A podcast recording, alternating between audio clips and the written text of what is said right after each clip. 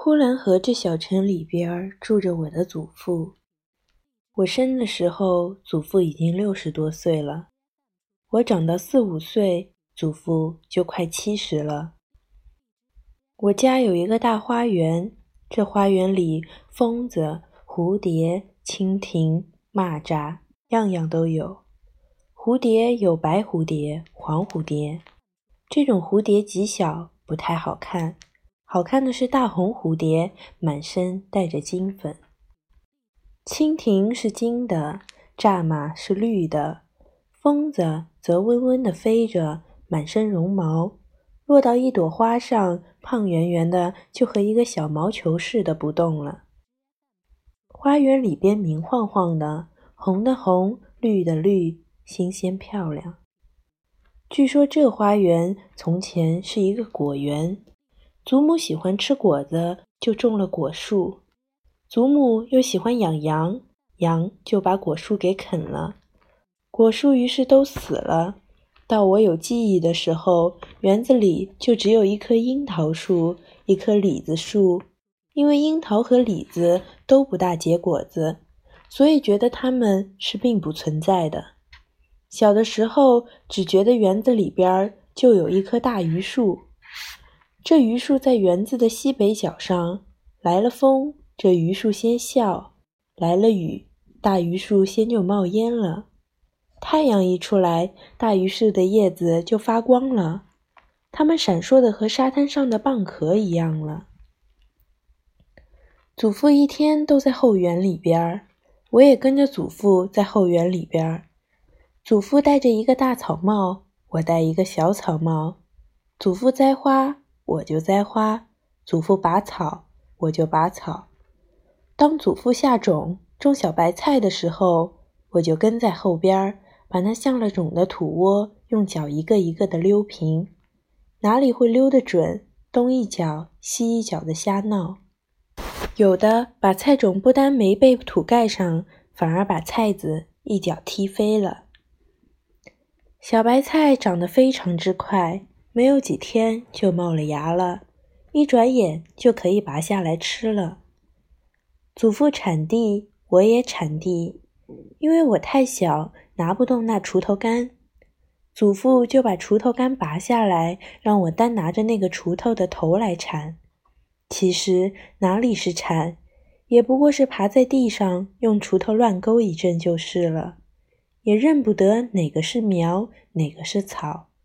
往往把韭菜当做野草一起的割掉，把狗尾巴草当谷穗留着。等祖父发现我铲的那块满留着狗尾巴草的一片，他就问我这是什么。我说谷子。祖父大笑起来，笑得够了，把草摘下来问我：“你每天吃的就是这个吗？”我说：“是的。”我看着祖父还在笑，我就说：“你不信，我到屋里拿给你看。”我跑到屋子里，拿了鸟笼上的一头谷穗，远远的就抛给祖父了，说：“这不是一样的吗？”祖父慢慢的把我叫过去，讲给我听，说：“谷子是有芒针的，狗尾草则没有，只是毛嘟嘟的，真像狗尾巴。”祖父虽然教我，我看了也并不细看，也不过马马虎虎承认下来就是了。一抬头看见一个黄瓜长大了，跑过去摘下来，我又去吃黄瓜去了。黄瓜也许没有吃完，又看见一个大蜻蜓从旁飞过，于是丢了黄瓜，又去追蜻蜓去了。蜻蜓飞得多么快，哪里会追得上？好在一开出也没有存心一定要追上，所以站起来跟了蜻蜓跑了几步，就又去做别的去了。采一个倭瓜花心，捉一个大绿豆青蚂蚱，把蚂蚱腿用线绑上，绑了一会儿，也许把蚂蚱腿就绑掉，线头上只拴了一只腿，而不见蚂蚱了。玩腻了，又跑到祖父那儿去乱闹一阵。祖父浇菜，我也抢过来浇。奇怪的就是并不往菜上浇，而是拿着水瓢，拼尽了力气，把水往天空上一扬，大喊着：“下雨了，下雨了！”太阳在园子里是特大的，天空是特别高的。太阳的光芒四射，亮得使人睁不开眼睛，亮的蚯蚓不敢钻出地面来，蝙蝠不敢从什么黑暗的地方飞出来。是凡在太阳下的都是健康的、漂亮的，拍一拍连大树都会发响的，叫一叫就是站在对面上的土墙都会回答似的。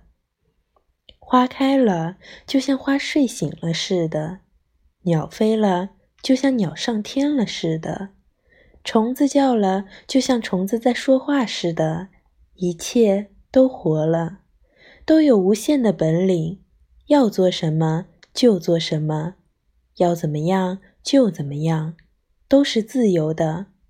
倭瓜愿意爬上架就爬上架，愿意爬上房就爬上房。黄瓜愿意开一个谎花就开一个谎花，愿意结一个黄瓜就结一个黄瓜。若都不愿意，就是一个黄瓜也不结，一朵花也不开。也没有人问他，玉米愿意长多高就长多高，它若愿意长上天去，也没有人管。